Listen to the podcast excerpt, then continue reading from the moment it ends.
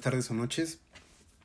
Bienvenidos otra vez a su podcast favorito, La Naranja Cineasta. Hoy vamos a estar hablando sobre la saga de Misión Imposible, que empieza en el 96 y tiene su última entrega en el 2018. Según unos datos, estuve investigando y regresa en 2022 con Misión Imposible 7. Veremos que ahora con qué nos sale Ethan Hunt.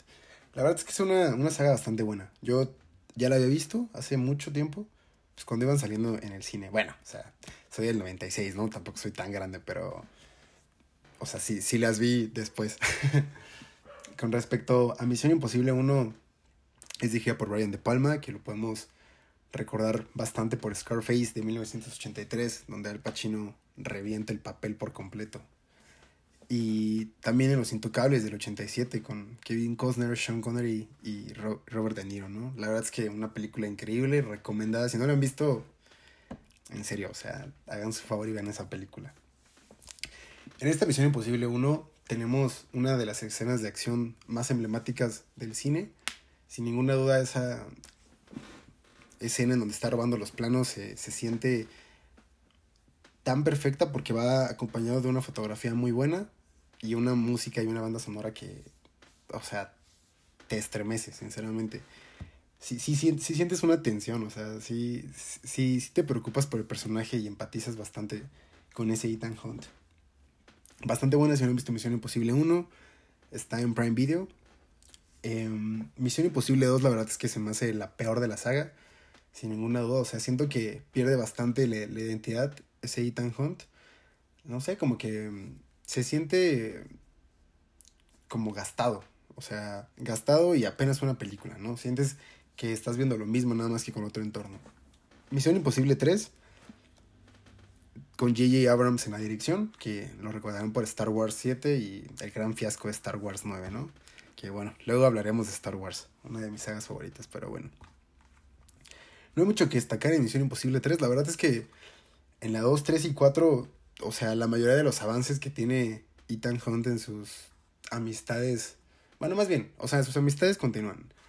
En sus intereses amorosos desaparecen, ¿no? O sea, los perdemos de vista, sin ninguna duda, nada más. Pues ahí está, están para acompañar al personaje y se pierden en la otra película. Sí, te dan una explicación bastante burda sobre ello, pero nada más, ¿no? Misión Imposible 4, Ghost Protocol, viene el, grandioso Brad Beard a, dirigirla, ¿no? La verdad es que esta es interesante. Considero que... Mm, o sea, no es mala, la verdad es que después de tener un poco en, el refrigerador estas... La 1 a la 3, y empiezan a ponerle títulos, ya se siente la acción bastante buena. Brad Beard que lo podemos recordar por Los Increíbles 1 y 2, ¿no?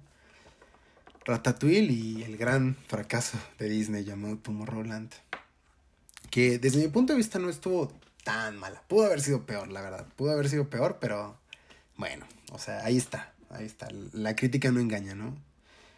Y ya, luego tenemos Rogue Nation y Fallout, que son las últimas dos. Estas dirigidas por Christopher McQuire.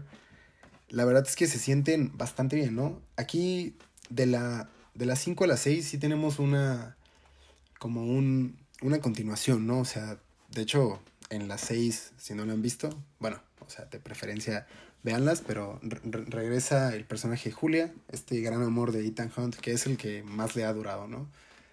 Regresa de una manera mm, un tanto eh, como un rescate, entre comillas. Entonces, se siente un poco forzado porque, mira, o sea, no la hemos visto en varias películas y regresa y es como, bueno, pues está bien, ¿no? O sea, es interés amoroso, es amor deseado que no se pudo dar al 100%, entonces comprendo completamente eso, aunque no lo comparto.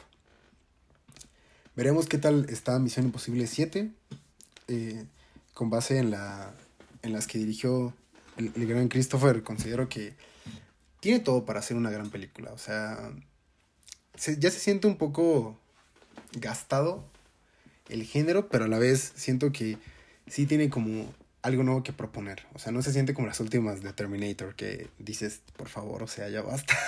ya basta, es una franquicia bastante buena. Aquí la verdad es que, como comentaba, en la 4, 5 y 6 se siente ya un, un Ethan Hunt como más maduro y ya poco a poco te vas pues encariñando con el personaje. La verdad es que no se me hicieron pesadas para, para las dos horas 20 que dura casi cada una. No se me hicieron nada pesadas. No soy tan fan de la acción. Pero eh, son interesantes. Fallout se encuentra en Netflix. Fue estrenada en 2018 y las otras cinco están en Prime Video, ¿no? Yo creo que en, algún momento van a bajar Fallout de Netflix o, o, a ver qué pasa, ¿no? Para que esté toda la saga en, Prime Video. No puedo dejárselas de recomendar.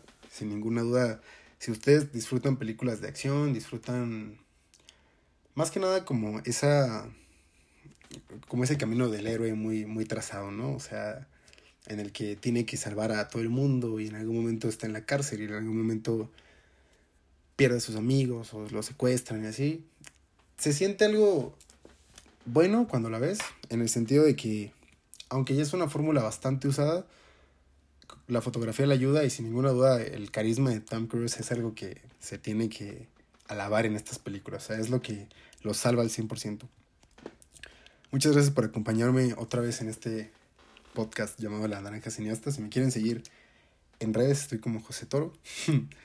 y pues, muchas gracias. Hasta luego.